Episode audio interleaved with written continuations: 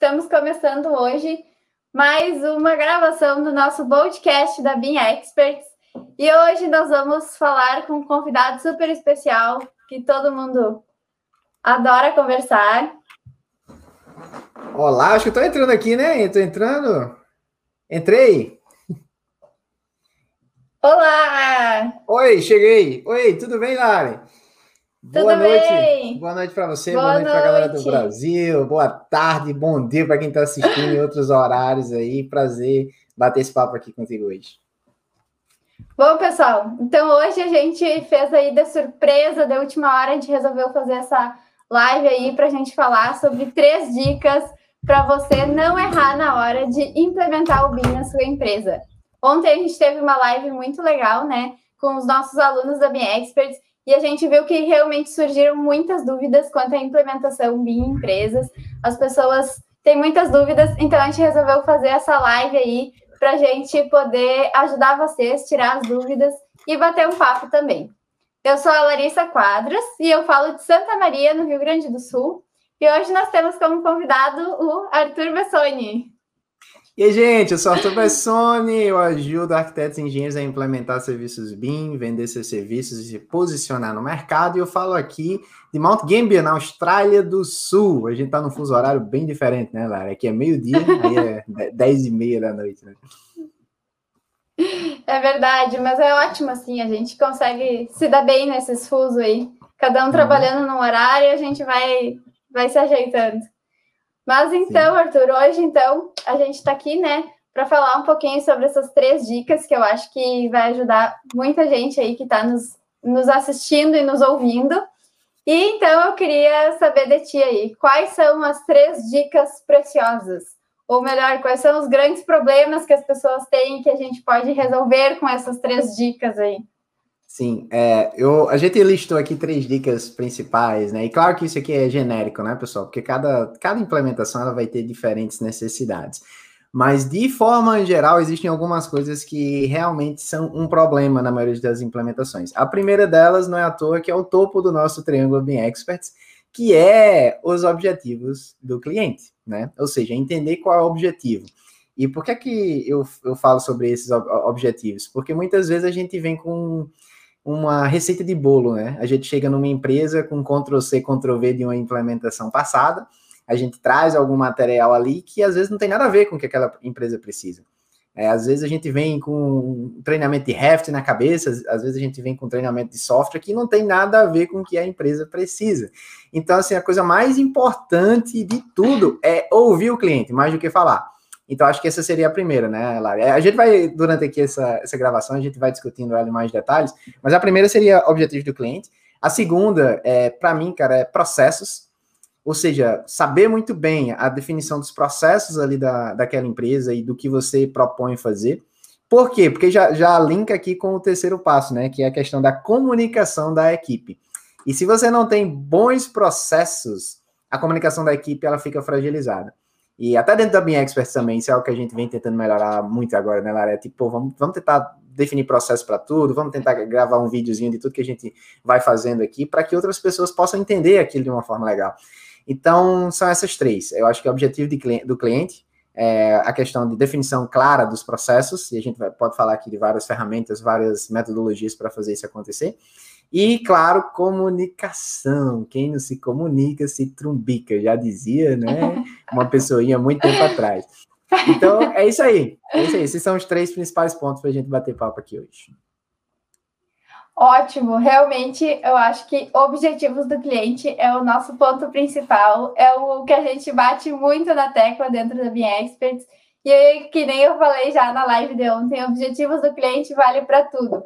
Vale para te falar com teus pais, vale para te vender tua ideia, vale até para te comprar coxinha na esquina.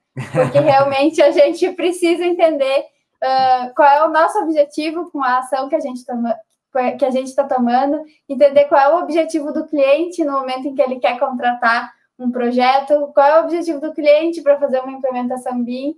Então, isso realmente é um pilar da BIM Experts, porque tudo vai ser baseado em objetivos do cliente.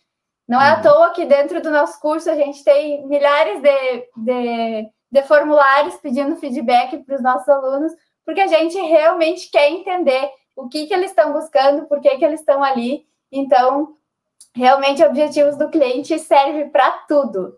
Mas dentro de uma implementação BIM, Arthur, qual é o foco aí de entender por que, que a gente tem que entender os objetivos do cliente voltado aí para uma implementação BIM dentro de uma empresa? Boa, boa pergunta. Eu, eu vou contextualizar com um cenário que nós vivemos aqui recentemente na Austrália, que é o mundo de startup, né? Eu acho que o mundo de startup ele está também muito associado com ah, o nosso desenvolvimento pessoal e por isso que eu sempre trago algumas coisas de startup, porque é bem parecido, né? Assim, uma startup, é, para quem não conhece, é uma não é uma empresa pequena. A startup ela é uma organização em busca de um modelo de negócios. Então, ela não sabe ainda quem é o cliente dela, ela não sabe ainda que, qual é o melhor produto a oferecer, ela não sabe ainda o que é ali, quais são as melhores é, modelagens né, de, de produtos e serviços que ela possa entregar para o mercado. E ela está o tempo inteiro fazendo pivotagens, ou seja, fazendo modificações no seu plano de negócios para poder chegar nesse ponto. E na implementação BIM, às vezes a gente não, não, não, trata os nossos clientes como uma startup, a gente, a gente, às vezes trata ele como uma grande empresa que a gente chega já com a receita de bolo que eu falei, né? Olha, a implementação BIM é assim, e a gente tenta adaptar a empresa ao BIM, e não o contrário, né? Porque o correto é o quê? É você já pegar o que a empresa tem e adaptar o BIM àquela empresa, ou seja, a empresa já tem processos internos, a empresa já tem é, um certo grau de conhecimento técnico, a empresa já tem um certo grau ali é, de conhecimento no mercado. Então a gente avalia isso e vê, pô, como é que eu posso usar o BIM para melhorar os resultados dessa empresa? E por isso que o objetivo do cliente é tão importante, é entender muito bem aquela empresa para saber que modificações a gente pode fazer para adaptar o BIM a ela, e não o contrário. E eu falo isso porque eu vejo muita gente fazendo o contrário. É tipo assim, ah, eu quero implementar BIM. E aí o pessoal já chega com os processos prontos, né? Não, gente, é o seguinte, o BIM funciona assim, você vai ter que fazer isso, você vai ter que fazer aquilo. E muitas vezes isso não é o correto. É, por quê? Porque a empresa, pô, não tem nada a ver com, com os, o, o modus operandi daquela empresa. Então, pensando em objetivo do cliente, é muito importante você entender quais são as principais dificuldades dessa empresa. É, exist, existiram alguns programas aí do 10 e meia Bean Experts, que inclusive a Lari participou de um deles, né, Lari? É, onde eu falei muito sobre aquelas cinco perguntinhas que, que a gente deve fazer para o cliente quando a gente não sabe né, necessariamente quais são os objetivos deles. É, uma delas é exatamente quais são as principais dificuldades que você possui hoje. Por quê? Porque se você consegue utilizar qualquer coisa, às vezes não é nem BIM, às vezes é só uma modificação de Excel, cara. Às vezes é só uma planilha de Excel ali para melhorar alguma dor daquela empresa, a, aquele cliente, aquele prospecto, ele já vai ver valor no seu trabalho. Já vai ver assim, pô, legal, cara, a pessoa já veio aqui, me ajudou numa coisa que eu estava levando horas para fazer, agora eu consigo fazer em, em minutos. Então, isso é, é muito válido. E às vezes você não vai precisar fazer um treinamento de Revit para chegar lá é, é exatamente ouvir mais do que falar. Então é, é, muito importante a gente tentar entender muito bem, pô, quais são as dificuldades que essa empresa tem hoje e mapear elas através daqueles processos lá, né, o fluxo de trabalho da empresa, e aí a gente começa a pensar ativamente, pô, como é que eu consigo agora otimizar isso aqui? Como é que eu consigo fazer isso em menos tempo? Então, um exemplo, é, é não sei se o pessoal que está ouvindo a gente aí agora, de última hora, né, Lara, que a gente fez essa live de última hora, é, vocês têm alguma dúvida? Ó, já estou falando de objetivo de cliente aqui. Pessoal, quais são as principais dúvidas que vocês possuem hoje sobre esse tema de implementação BIM? Deixa aqui para gente. Às vezes é Arthur, eu não sei por onde começar. Às vezes é Larissa, é, eu estou fazendo implementação BIM, estou com dificuldade na parte de gestão de equipes. Ah, Larissa, eu estou com dificuldade na parte da elaboração de um plano de implementação BIM. Não sei, vão existir diversas é, dúvidas aqui. Então, da mesma forma que a gente sempre está, como a Larissa falou, é, ouvindo né, e conversando com o pessoal da nossa audiência para saber, gente, quais são as dificuldades que vocês possuem, é, a gente também tem que fazer isso com os nossos clientes, e às vezes a gente esquece de fazer isso. Então, basicamente, a ideia de objetivo de cliente é essa, é ouvir muito bem é, o que é que está doendo, e aí trabalhar nessas dores. Você, você concorda com isso? Total, não adianta querer vender uma um treinamento de Revit para uma construtora que já recebe todos os projetos prontos, né? E só vai uhum. construir. O que, que, ele vai fazer com Revit? Não vai fazer nada? Então, uhum. seria muito mais importante fazer um treinamento de Navisworks, de Solibre, de algum software que eles possam, então, receber esses projetos já modelados, né, pelas equipes que realizaram os projetos, e fazer, então, só essa parte de de compatibilização, análise de como vai ser feita aquela obra. Então, isso seria muito mais importante para uma construtora do que um treinamento de Revit. Então, uhum. com certeza é. A ah. Júlia colocou: problema em trocar informações com outros projetistas que não trabalham na mesma empresa. Olha, isso é um clássico, né? É, toda implementação tem esse, esse problema aí. Júlia, muito obrigado pela participação. E faz sentido demais essa dúvida, muito sentido. É, e assim, até hoje a gente está buscando a resposta para essa, essa pergunta, né? Assim, se fosse fácil, né? Por quê? Porque cada caso é um caso. Mas eu, eu, eu vou falar aqui o que eu falei para o. É, o Dagoberto, eu tive um 10 e meio com o Dagoberto antes de ontem, né, Being Experts, onde a gente fez uma mentoria com ele, e ele fez uma pergunta assim, Arthur, como é que eu consigo treinar minha equipe interna? Como é que eu consigo engajar esse pessoal? Então, trata-se de engajamento aqui também, né, Júlia? É tipo assim, como é que eu consigo engajar essa galera, esses outros projetistas que estão fora da minha empresa, se os caras não estão nem aí para implementação, né? Geralmente, enfim, o pessoal não tá nem aí, o pessoal tá, tá se importando em quê? Em fazer mais projetos, em ganhar mais dinheiro. E é exatamente tratando esses projetistas como um cliente e ouvir os objetivos desses clientes também, que você vai ter mais é, chances, né, de chegar a um ponto onde você vai conseguir ouvi-los de uma forma melhor para entender o que é que realmente motiva aqueles projetistas. Deixa eu dar um exemplo. Ah, tem um projetista A, um projetista de estruturas, que o objetivo dessa pessoa não é colaborar, ele só quer fazer mais projetos e, e fazer mais dinheiro. E aí, se você é, é, é, parte da construtora que contrata esses projetos, você, na conversa com essa pessoa, você pode dizer o seguinte: olha, é, o que, que acontece? Nós estamos fazendo aqui um processo de implementação BIM na empresa, e a gente está num processo de transição onde o nosso foco é só contratar projetistas que estão trabalhando com isso. Só que para isso, é, vai ser necessário um, um processo aqui de é, adaptação de, das equipes que trabalham conosco, seguindo esse processo aqui, aí você já tem um processo mapeado, né? E você diz, e, e eu queria muito contar com a sua empresa para que essa empresa pudesse trabalhar dentro desses processos para que a gente pudesse fazer mais projetos juntos, porque a gente está com uma demanda crescente aí, vai ter muito projeto, mas tem que ser em BIM. Se não for em BIM, infelizmente, eu não vou poder contratar é, os teus serviços. Você está comigo nessa? Olha que legal. Você, basicamente, você está dizendo para ele o seguinte: olha, eu estou pedindo tua ajuda porque eu quero te dar mais dinheiro, quero te contratar. Então, essa pessoa talvez ela vai dizer: pô, legal, é, como é que eu faço isso aí? E às vezes você vai ter que, enfim, ir devagar, de, de passos lentos, né? Então, assim, ao entender o objetivo dessas pessoas, você consegue chegar mais próximo delas. Eu, eu falei esse exemplo monetário, né? Porque geralmente todo mundo quer fazer mais, né? É, projetos. Mas aí vem também vários outros aspectos, né? Às vezes é a questão de personalidade, gente. Às vezes é, existem de, alguns tipos de profissionais que eles não têm naturalmente habilidades colaborativas. E é mais difícil para eles criarem. Por quê? Porque são personalidades mais introspectivas, são personalidades ali mais, né, gosta de trabalhar dentro da sua caverninha e não quer mais ter contato com ninguém. Só que no mundo BIM, isso não acontece, né? Não rola. Inclusive, é, tem uma pesquisa, eu não lembro fonte agora, lá, que fala que as 85% do teu sucesso está relacionado às tuas habilidades de comunicação. Olha que massa. É, ou seja, se você é um profissional que fica dentro da sua sala e não se comunica com ninguém, isso não quer dizer que você não vai ser bem sucedido. Isso quer dizer que se você tivesse comunicação, você seria muito mais bem sucedido do que você é. Faz sentido isso que eu estou falando aqui? Com assim, certeza, eu acho.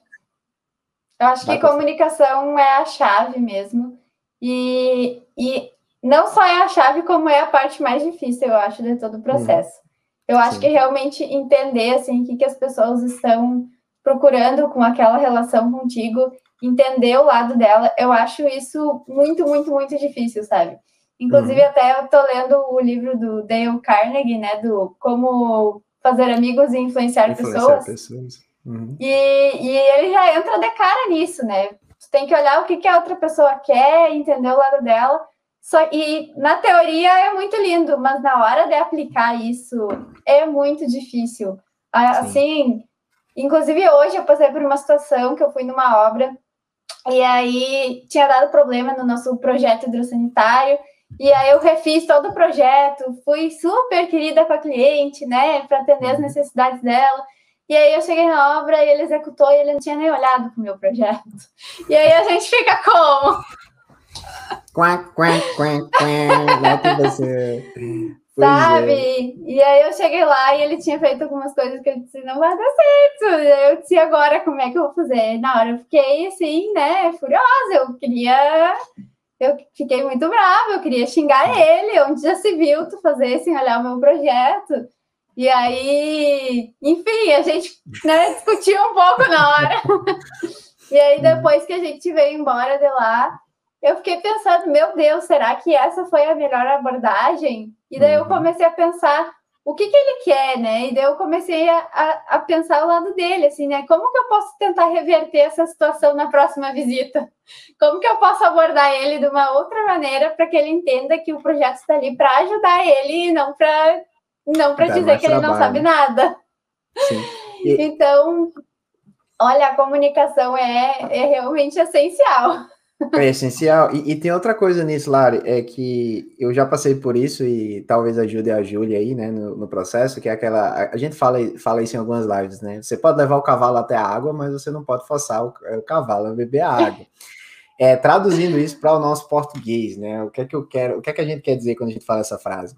É o seguinte: muita gente é, não vai dar certo mesmo com essas pessoas. Por quê? Porque elas têm cabeça fechada, são pessoas que, enfim, não estão dispostas a, a colaborar mesmo. E aí você tem que ver assim a posição que você está e qual, qual o seu grau de influência para poder dizer, olha, não vai ser essa pessoa, vai ser outra. Deixa eu dar um exemplo aqui, tá, Júlia? Você falou, ah, eu acho difícil colaborar com profissionais projetistas. Olha, se tu pegar, entra em contato com a galera aí do BIM AV. A gente tem uma comunidade de, de alunos que estão estudando BIM, são projetistas, e essa galera tá louca para colaborar com um monte de gente aí. Então, se, se você chegar para essas pessoas é, e dizer assim, olha, gente, eu estou precisando de um arquiteto aqui que trabalhe com ArchiCAD ou Revit, sei lá, eu estou precisando de um, de um projetista de instalações elétricas que trabalhe é, de forma colaborativa para a gente fazer um projeto aqui, né, é, colaborativo. Eu tenho certeza que essa galera do BNV vai arrasar, essa galera vai ficar louca para fazer isso. Só que existem outros projetistas que não é o objetivo dessa pessoa. Então é isso que eu falo, sabe? Entender o objetivo do cliente. Se você está com uma equipe que tem o objetivo de fazer isso, você vai longe. Mas se você está com uma equipe que não tem esse objetivo, e às vezes isso não depende de você, tá? Eu não sei teu cargo, eu não sei com o que, é que você trabalha. Mas, por exemplo, às vezes você não é a dona da construtora. Você não tem a liberdade de dizer, não, não vamos contratar esse projetista, vamos contratar o outro. É, então você tem que ter muito jogo de cintura para tentar fazer esse processo educativo e mostrar os benefícios daquele processo de implementação para que aquela, aquela pessoa ela chegue mais próximo ali. Se não, a forma mais fácil é você dizer: olha, eu vou focar em pessoas que têm interesse. e tem gente com interesse, sabe? Tem muita gente, eu conheço vários. Comunidade Minha Ver tá cheia lá, né, Lari? A galera é louca para fazer projetos em colaboração. Sim. Então, assim, a, tem. A, Ju, a Júlia, na verdade, ela trabalha com projetos de instalações hidrossanitárias elétricas, né? Uhum. Então, ela tá no meio do caminho entre vender o BIM para as construtoras e também agregar colegas que trabalhem com BIM, né? Uhum. E daí ela botou real, Lari. KKK, cada obra é uma obra, pessoas que trabalham totalmente diferentes. Por exemplo, projeto estrutural no TQS e instalações que faço no Revit. Tem projetista estrutural que não quer compatibilizar, não querem alterar depois do projeto pronto deles. É, isso é old school, né, cara? Isso é aquele, aquela forma de trabalho antiga. Olha, é, em 2016, não, 2015, eu estava no escritório de engenharia estrutural, eu estava trabalhando com engenharia estrutural, e naquele tempo o, o meu chefe lá, ele já trabalhava junto com arquiteta, cara. Tava, o BIM ainda estava começando no Brasil, assim, né? Se falar do BIM, ele, ele, ele sempre fazia um processo de cocriação. Então, olha só, é, é, é, da cabeça do projetista. Tem projetista estrutural que não adianta, você vai dizer, ah, mais Revit, mais IFC, mais BCF. Não adianta falar de nada disso, que a pessoa está com a, a mentalidade fechada. Então, assim, ou você traz essa pessoa para a parte educa é, educacional, mostrando os benefícios para ela, não para você ou não para o projeto, porque o cara não está nem aí para você ou para o projeto. O objetivo dele é ele mesmo, né? Muitas, muitas vezes. Então, ao você persuadir, vender essa ideia, por isso que a gente fala bem da implantação à venda, né, Lara? Porque para implementar você tem que vender para caramba, você tem que vender ideias, você tem que vender serviço, você tem que vender muita coisa. É, como é que você vende isso? Cara, gatilhos mentais, é, através do genuíno interesse no trabalho dele ou dela, para entender o que, é que aquela pessoa está buscando ali, né? E aí você consegue trazer para o seu time. Mas se for uma pessoa cabeça fechada, não adianta, entendeu? É tipo assim, é, tipo na Bíblia lá fala daquela parábola das sementes, né? Você pode pegar suas melhores sementes e jogar num, num, num solo fértil, uh, vai nascer. Se você jogar num solo que não é fértil, não adianta. Você pode jogar água, pode fazer o que for, não nasce. Então, é, essa, é, esse é um problema, assim. Às vezes a gente tem essa limitação de, ah, o pessoal que trabalha comigo não quer colaborar. Aí eu volto ao que eu falo muito por aqui, na, nas lives da gente. O problema é a solução. A solução. Troca as pessoas que você trabalha. Tá? E não, não, não é para né, sair criando conflito com todo mundo, mas é só para dizer que, ó, Júlia, tá cheio de gente, tá cheio de profissional que sabe trabalhar com BIM, que tem interesse em trabalhar de forma colaborativa. Às vezes é o, os profissionais que estão trabalhando que realmente não, não, vão sair do lugar é, recentemente. Né? Quer dizer, nesse, nesse prazo aí curto que a gente tem para implementação BIM. Mas aí eles vão se arrepender lá na frente, né? Porque quando a parada vier, ninguém vai querer mais fazer tra trabalho no CAD, né? Vai estar tá todo mundo no BIM e o cara vai ficar correndo atrás para querer aprender. Com certeza. É, é, isso aí mesmo. É objetivos do cliente, entender o que, que a outra pessoa quer, se, a, entender como se comunicar né, com essas outras uhum. pessoas. E, e Guerra da Coreia também, né, Arthur? Guerra da Coreia. Guerra da cara. Coreia lá, que os coreanos começaram a botar, plantar sementinhas nos, nos, americanos. americanos. Conta aí a, a Guerra o, da chineses. Coreia. Eu, eu, vou contar aprender. porque eu acho que não tem em podcast ainda essa história da Guerra da Coreia. Eu acho que não, conta aí, deixa sempre, ela aí. Sempre que alguém é, perguntar no futuro, eu vou dizer, assiste lá aquele, aquele, é aquele papo aí. que olha lá, a gente falou que a gente fala da Guerra da Coreia. É o seguinte, tá, gente? O, o processo de implementação, ele tem que ser um processo gradual. Então, eu vou dar esse exemplo aqui da, da guerra da, da Coreia, porque eu acho que isso contextualiza muito é, a necessidade de a gente mudar a nossa abordagem para poder conseguir fazer essas implementações. Porque essa história, ela está totalmente relacionada com a forma como o nosso cérebro funciona e a forma como a gente pode persuadir positivamente as pessoas. Nesse caso, foi uma persuasão meio que negativa, porque foi feita na guerra.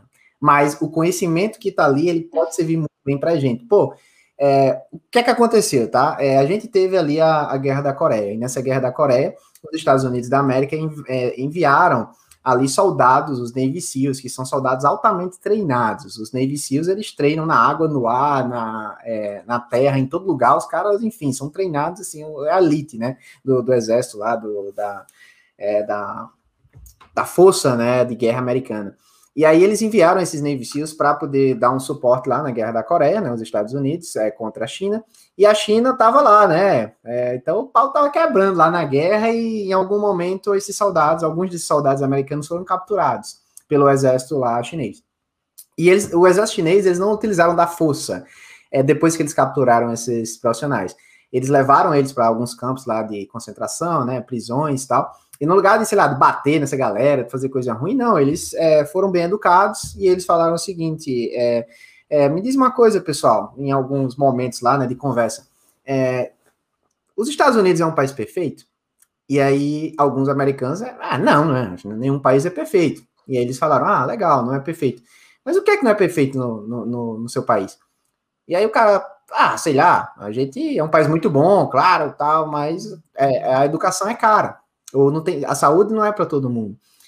E aí eles começaram a fazer anotações e eles disseram, então faz o seguinte, anota esses detalhes aqui nessa folhinha de papel e eu vou deixar você ter mais uma hora de banho de sol, sei lá, no campo de concentração lá. E os americanos, opa, beleza, né? Colocar aqui, ó, Estados Unidos, a educação não é para todo mundo, ganhou uma hora de banho de sol.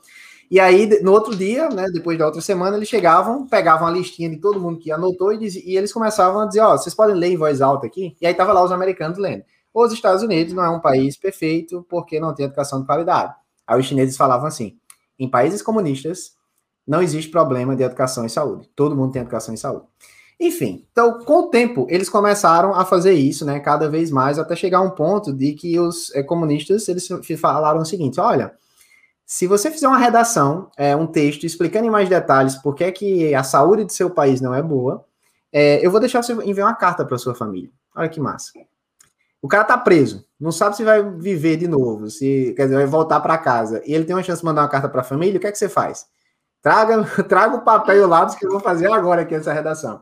E aí o cara. É, é, os americanos começaram a fazer redações, cara. Olha que doido. Os caras não, não bateram neles. Eles, eles pediram para fazer redação. Só que aos poucos eles começaram a mudar a mentalidade desses, é, desses, desse pessoal, até chegar num ponto de que os comunistas pegaram essas redações e começaram a ler no rádio.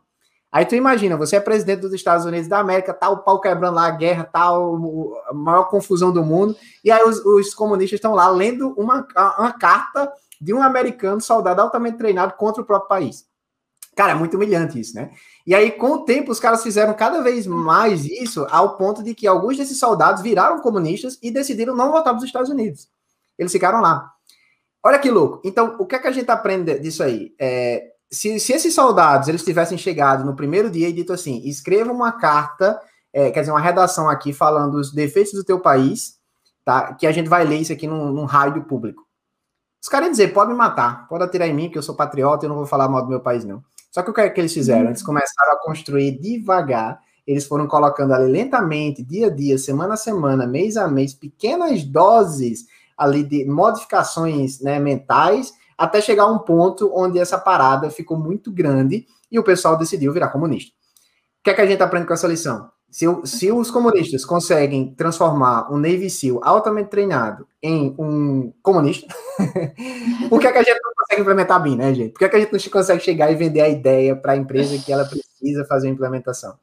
E aí, qual a ideia disso? É a ideia da consistência. É você começar pequenininho e você ir fazendo aquilo de uma forma imperceptível, que, as, que aquela empresa ela não sinta aquilo de uma forma tão pesada. Então, deixa eu dar um exemplo prático para contextualizar tudo isso que eu falei aqui, que eu falei um pouco mais divergindo aqui na Guerra da Coreia. Vamos voltar para o BIM. Eu vou fazer uma implementação BIM na empresa. É, o que é que o pessoal geralmente faz? Faz um plano de implementação BIM gigantesco, aquele documento com um monte de páginas, chega lá, faz uma super proposta, diz assim: olha, você vai me pagar 170 mil reais, a gente vai fazer treinamento, tal, tal, tal.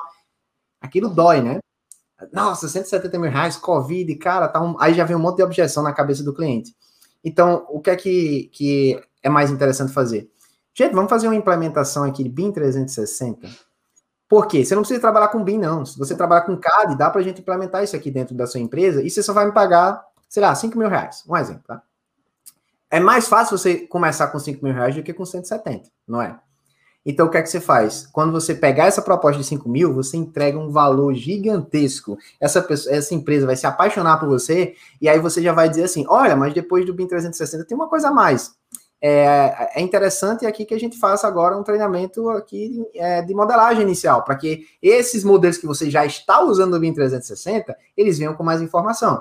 E ele vai dizer, ah, beleza, mas quanto é, quanto é que custa isso aí? Ah, me dá 10 mil aí que a gente faz um treinamento aqui no final de semana. Então, o que é que acontece? Ah, o mesmo princípio que foi utilizado lá na Guerra da Coreia, de a gente fazer uma implementação assim, é, devagar, né, da, do comunismo lá na cabeça do, dos é, Navy SEALs, ele é feito aqui na, na implementação BIM. Você começa em doses pequenas, fazendo ali, mostrando o seu valor, e à medida que você vai mostrando seu valor, você vai criando seu relacionamento e uma consistência ali que vai fazer com que aquela implementação comece a crescer lá dentro. Foi assim que a gente fez aqui a implementação na Austrália, na Blackbird Industries. A gente começou fazendo essa implementação do Brasil. E a gente passou quatro anos, gente.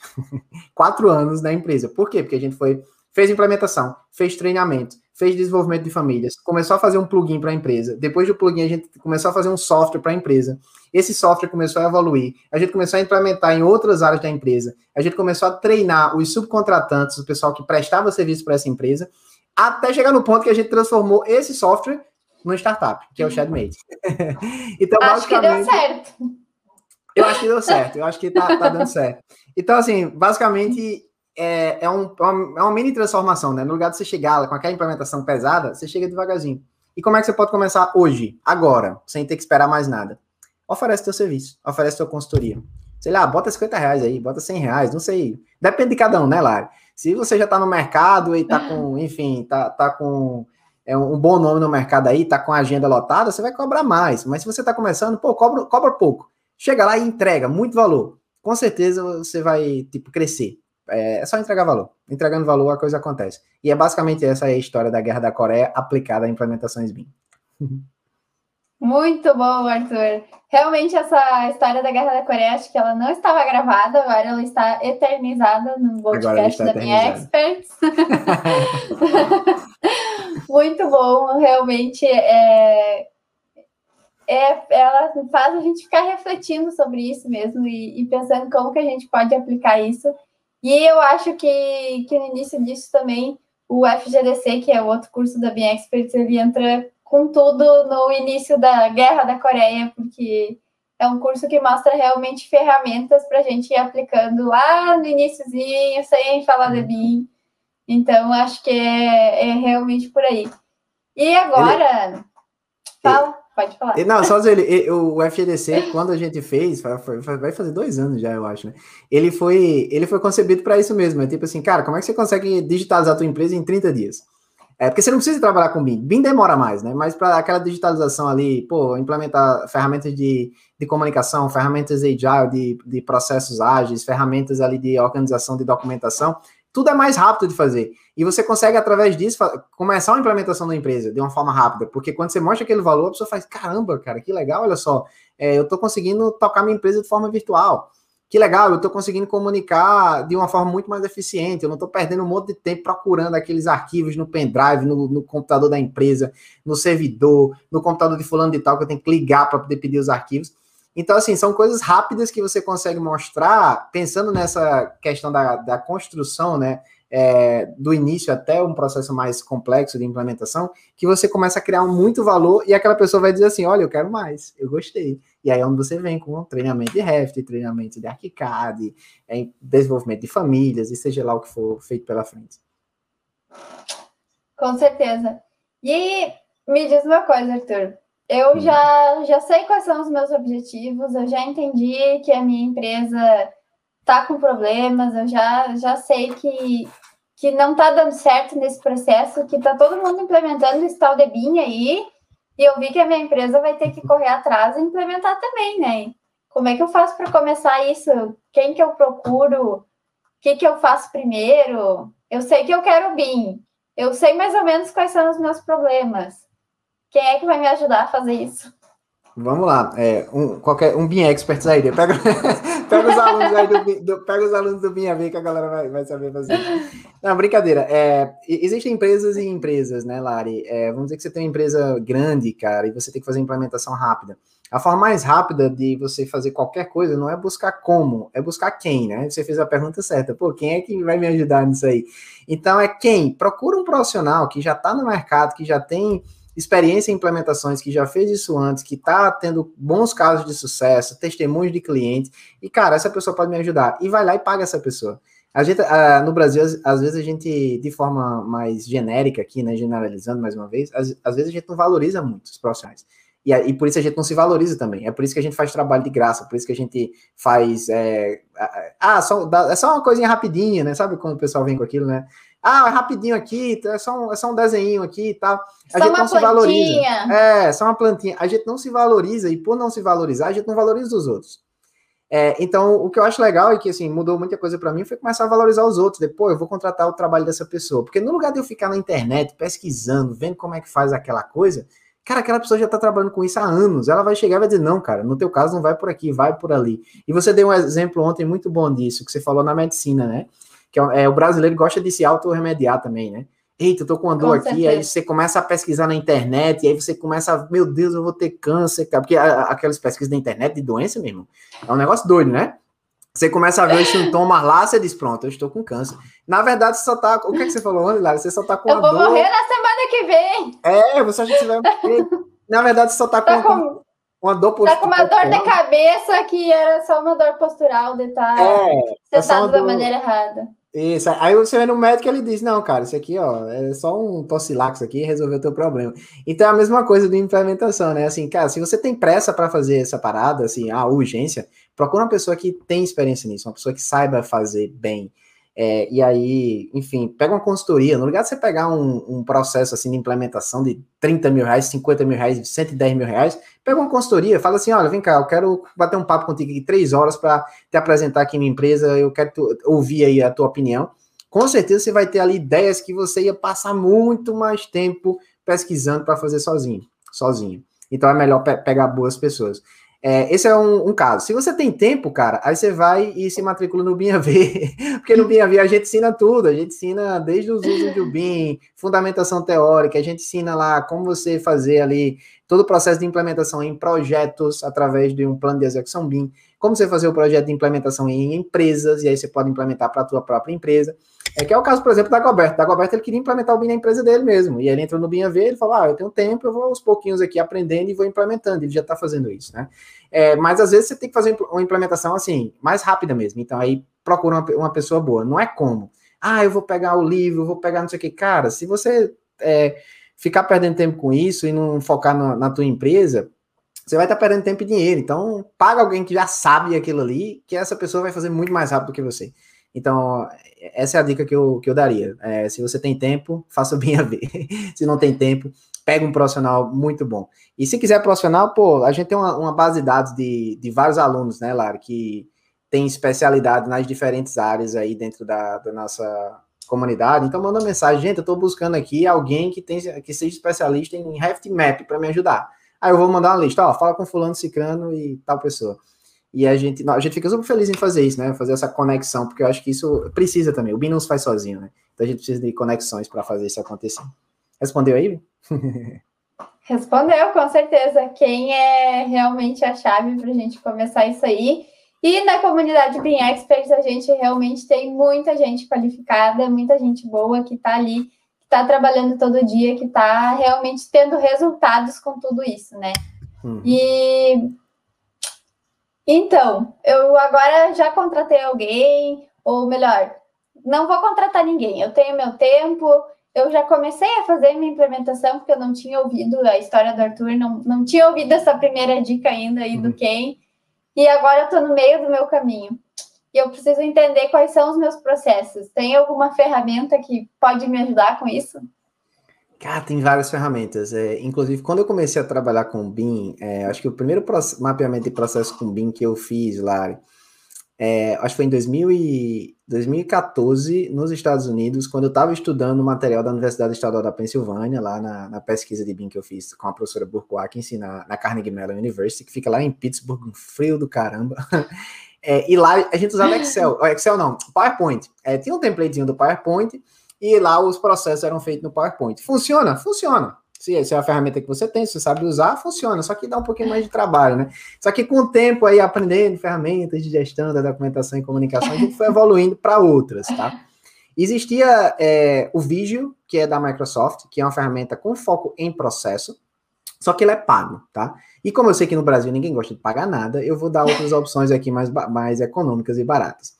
Tem uma ferramenta chamada Draw.io, é, só que ele mudou o nome. Eu, até, eu, nunca sei o nome novo. Eu vou digitar aqui, ó, Draw.io, que ele já aparece. É app.diagrams.net, tá?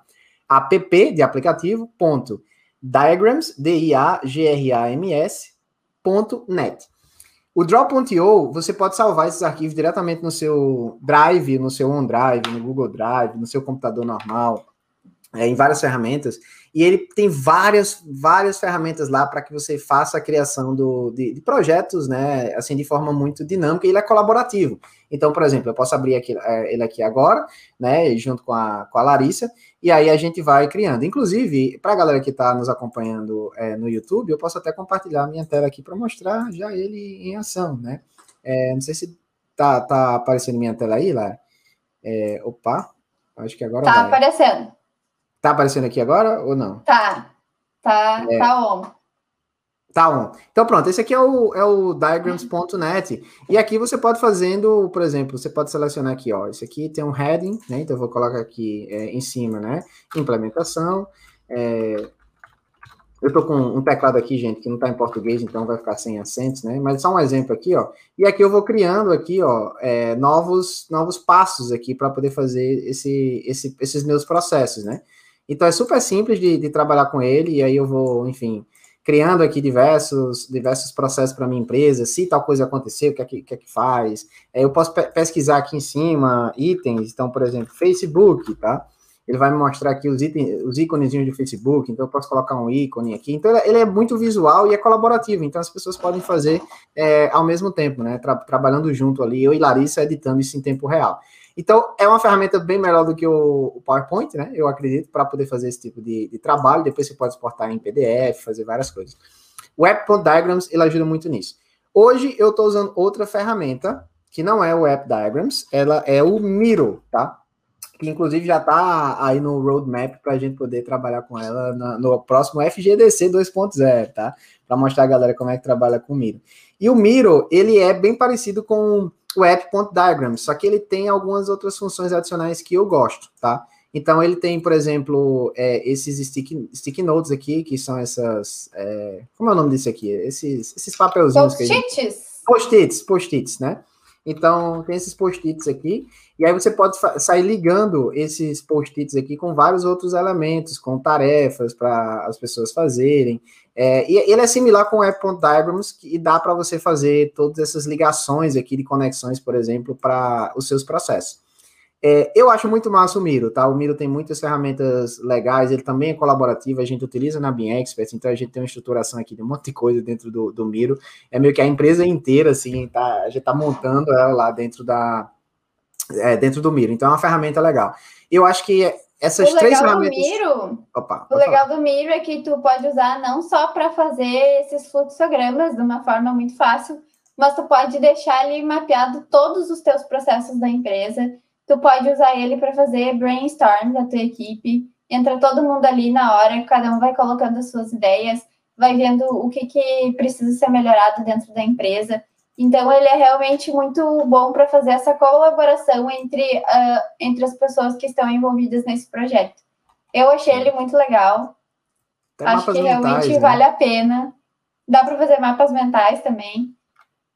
Então, assim, tem, tem, tem, muita coisa legal dentro do Miro. Ele é um software pago, tá? Assim, para você utilizar os, todos os melhores recursos dele.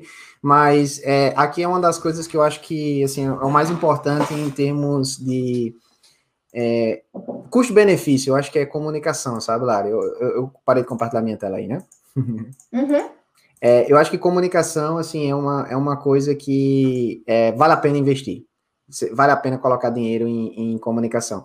E o, o Miro, essas ferramentas de gestão da comunicação e documentação, eu acho que assim tem um, tem um custo-benefício muito legal. Muito legal mesmo. Então, vale a pena. Vale a pena mesmo. Muito bom, muito bom. É, Arthur, eu acho que é isso. Tem mais alguma coisa para colocar? É, tem a, o terceiro ponto, né? A gente falou um pouquinho sobre objetivos do, é, do cliente, a gente falou sobre processos, a gente falou sobre é, comunicação da equipe de uma forma muito breve, mas eu, eu queria detalhar um pouquinho mais essa parte de comunicação é, antes da gente terminar, tá? Porque é algo que a gente vem melhorando muito aqui na empresa, a gente vem aprendendo pra caramba, e eu acho que em todo o processo, quando, se você estudar, e se alguém tiver pós-graduação aqui em Project Management, né, ou seja, gestão de projetos, é, talvez vocês se lembrem lá no PMBOK que os principais problemas são relacionados exatamente a quê? A comunicação. É, seja para um casamento, seja para, sei lá, qualquer, qualquer projeto que você faça, problema de comunicação é o pior. E quando você melhora a comunicação, você consegue ter um retorno de investimento muito bom. A sua equipe ela trabalha de uma forma muito mais eficiente. Ela, a sua equipe ela fica mais feliz no que ela faz. É, os processos saem de forma mais ágil. Né? E, inclusive, é algo que a gente vem melhorando muito também, na, na até da, da Bean Experts, né, Lara? A gente, toda reunião, gente, e aí, qual foi o problema dessa semana? Comunicação, comunicação. E a gente, a gente não, é, não é, apesar da gente trabalhar com muita metodologia ágil e coisas legais, a gente não é, enfim, refém disso acontecer. Às vezes acontece mesmo. Então, assim, a gente vem trabalhando muito bem para melhorar isso. E eu acho que uma coisa que, assim, mudou muito esse processo de comunicação é a utilização de métodos ágeis, é, em especial o Scrum, tá? É, quando eu comecei a trabalhar com isso, eu achava que o Scrum era usar o Trellozinho lá, né? E, passar um cartão para um lado e para o outro. Mas não, existe uma metodologia de reuniões, retrospectivas, é, daily Scrum. É, existem muitas coisas legais. Eu sempre indico aquele livro Scrum, né? Como fazer o dobro na metade do tempo. É, lá já tá olhando, acho que esse livro já tá aí também. Já, né? já, é, tô, já, já é, tá aqui pertinho da minha. É, tá, tá, eu, eu, olhei ali porque tá longe, eu não vou pegar agora, mas é, é mas é, ele é um livro, assim, que é, é, sensacional, é um livro que ajuda muito a você entender o, esse processo de gestão, não só da tua equipe de projeto, gente, mas até a equipe de obra, tá? Inclusive, no livro tem um caso, ó, a Lari tá mostrando ele já aí pra galera que tá no visual da gente, né, no, no YouTube. Scrum Master de fazer o dobro do, do trabalho na metade do tempo, do Jeff Sutherland, né? E aí, dentro desse contexto aí, tem um, um, um, módulozinho que ele fala até a questão de obra, como é que o pessoal utilizou Scrum para acelerar o processo de obra é, junto na, da comunicação. Então, de forma muito breve, eu só queria dar um, um, uma visão aqui para quem não sabe, para quem não trabalha com Scrum ainda, que é o seguinte, gente. É, uma das, das metodologias utilizadas no processo de Scrum é você ter reuniões ali diárias, ou, é, semanais, vai depender do tipo de equipe que você trabalha, mas geralmente a diária ela funciona muito bem, onde você vai responder três perguntas, tá? A primeira é, é o que é que eu fiz ontem ou essa semana. A segunda é o que é que eu vou fazer na próxima semana ou então amanhã e quais são os desafios que eu estou encontrando. Isso é comunicação clara, clara. Por quê? Todo mundo tem que responder isso aí em, sei lá, um minuto. É, uma reunião muito rápida, uma reunião ali, geralmente, é de 15 minutos quando ela é feita de forma diária. Ou seja, é, todo dia você rapidão ali, todo mundo fala, gente, ontem eu fiz A, B e C. Amanhã eu estou pensando em fazer isso. E quando você ouve o que todo mundo fez e o que eles estão pensando em fazer, você já consegue, como gestor, como uma pessoa que está na, na liderança, é, organizar essa comunicação. Dizer assim, por exemplo, a Lari diz, gente, amanhã eu vou fazer uma live sobre tal coisa. Eu vou dizer, opa, Lari, não. Eu não, eu não vou dizer isso na hora que ela falar, mas eu anoto, né? E depois eu chego para ela e digo, Lari, é o seguinte, ó, não faz essa live não, porque pensando no nosso objetivo estratégico, é melhor você fazer tal coisa. Então, um exemplo aqui rápido de que, assim, ao você ouvir melhor os funcionários, a equipe colaborativa, o pessoal de obra, você começa a identificar ali não apenas essa uma melhor organização do planejamento da empresa, mas também ouvir os desafios. Para mim, isso é o mais importante ali do processo de Scrum, né? Quando a gente fala com a equipe que é, gente, é, quais são os desafios que você teve? A Lari fala para mim, Arthur, eu não tenho a senha de tal coisa da Bean Expert. Então eu vou lá e, pô, então vamos resolver essa parada agora. Então a gente foca muito na resolução de problemas, tá? Então, ao a gente focar muito em entender os desafios da nossa equipe, ou dos projetistas, ou do pessoal de canteiro de obras, a gente consegue fazer o dobro na metade do tempo, que é o que o livro é, propõe, né? Então, é, é, muita comunicação.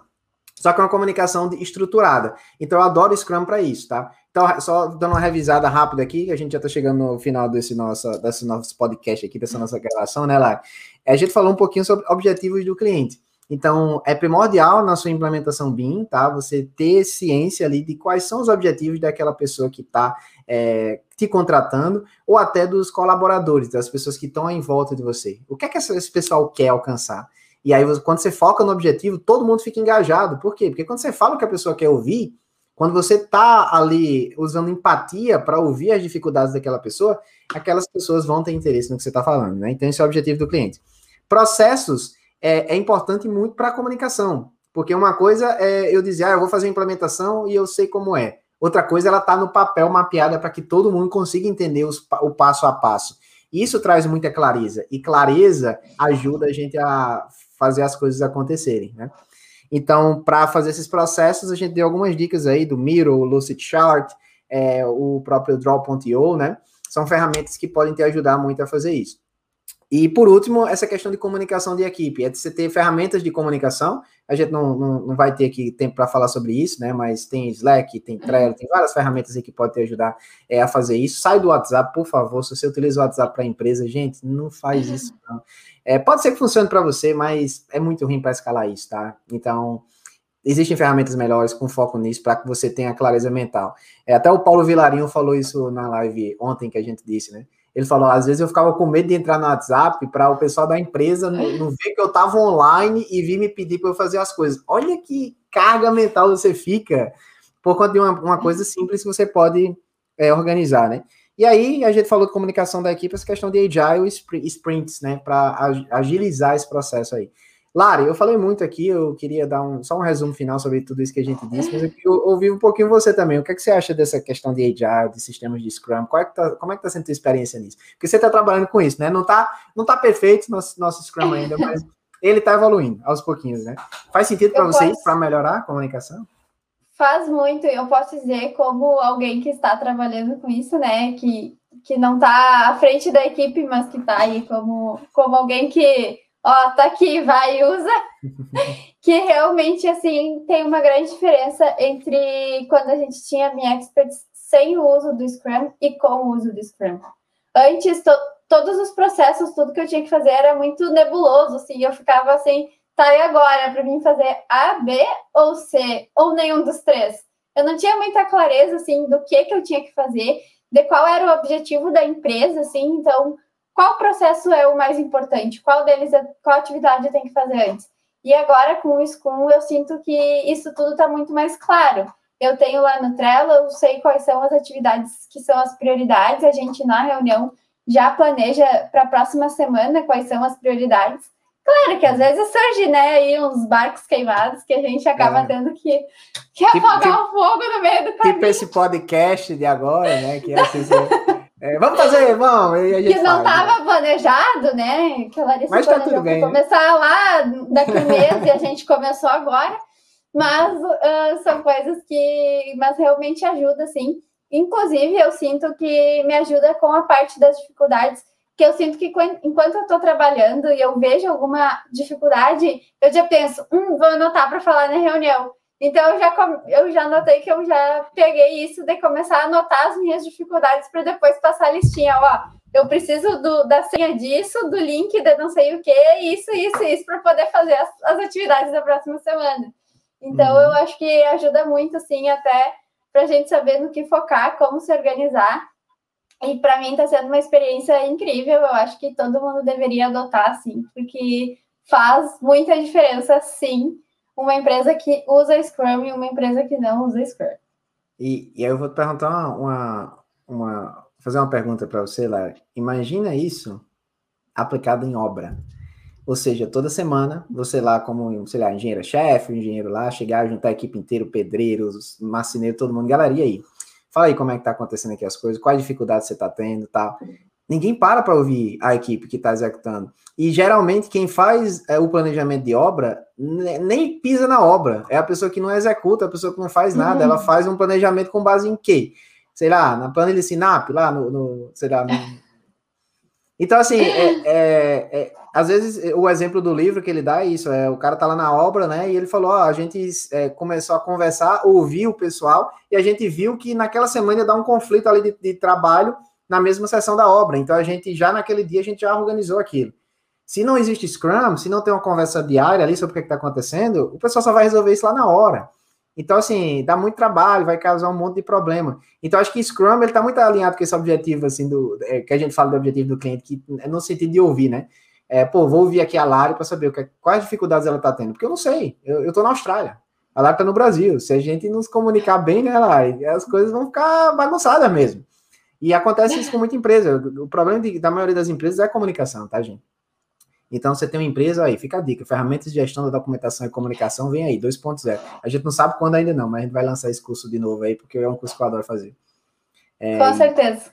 Pra, traz muito resultado. Colocar novas, novas ferramentas lá também. Sim, pessoal. com certeza, com certeza. Atualizadas. E é isso. É, para implementar BIM na sua empresa, gente, objetivo do cliente, definição clara de processos e a comunicação da equipe ágil, tá? Ágil. É, com isso aí você faz a implementação rápida. E essas seriam as minhas contribuições aí para hoje, tá lá? Não sei se você quer fazer, falar mais alguma coisa, mas do meu lado é aqui é isso. Uhum. Eu queria só relembrar quem está nos assistindo e quem está nos ouvindo que entre os dias 5 e 9 de abril a gente vai ter a nossa jornada da implementação BIM então, isso tudo que a gente falou hoje foi só uma partezinha, assim, pequenininha, pequenininha. Tem muito conteúdo ainda uhum. para vir aí na jornada. E também, depois da jornada, provavelmente a gente vai estar abrindo aí o nosso programa BIM-AV 2.0 em abril. Então, quem aí participar da, da jornada da implementação BIM, quem aí realmente uh, gostar dos nossos conteúdos, entender que, que é aquilo ali que está precisando, que que é esse o conteúdo, então pode aí entrar em contato com a gente, que a gente vai estar tá aí auxiliando vocês em tudo que vocês precisarem para vocês saírem aí do ponto A até o ponto B de vocês.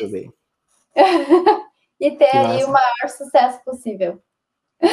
Legal, legal. E isso vai ser a sétima turma já da gente, a segunda do BIM 2.0, né? A gente reformulou o BIM com base aí em novidades, tá, tá bem diferente agora, o pessoal tá adorando, né? gente está tendo desafios, a gente está tendo é, certificações ali evolutivas, né? O cara entra lá como recruta BIM, né? E ele pode chegar até gladiador, é, e, é, gladiador e Spartacus BIM Experts, né? Spartacus então, BIM Experts. É uma evolução legal. Então, assim, fica esse convite para todos, tá, gente? Jornada da Monetização BIM, evento totalmente gratuito. É, você quer implementar BIM na tua empresa, você quer aprender como é que faz essa parada, é, participa. E se você quiser ir além, provavelmente vai ter essas vagas aí novas para o BIM EV 2.0. É isso. É, papo foi bom, eu adorei. Foi legal aqui bater esse papo aqui, para quem está nos ouvindo aí, podcast, né? Para quem está nos ouvindo nas, na, nas redes aí. É, achei muito massa. Eu também já quero fazer mais, gente, viu? É, é, é, isso aí, tem que subir na arena, dar o primeiro passo e o resto só vem, né?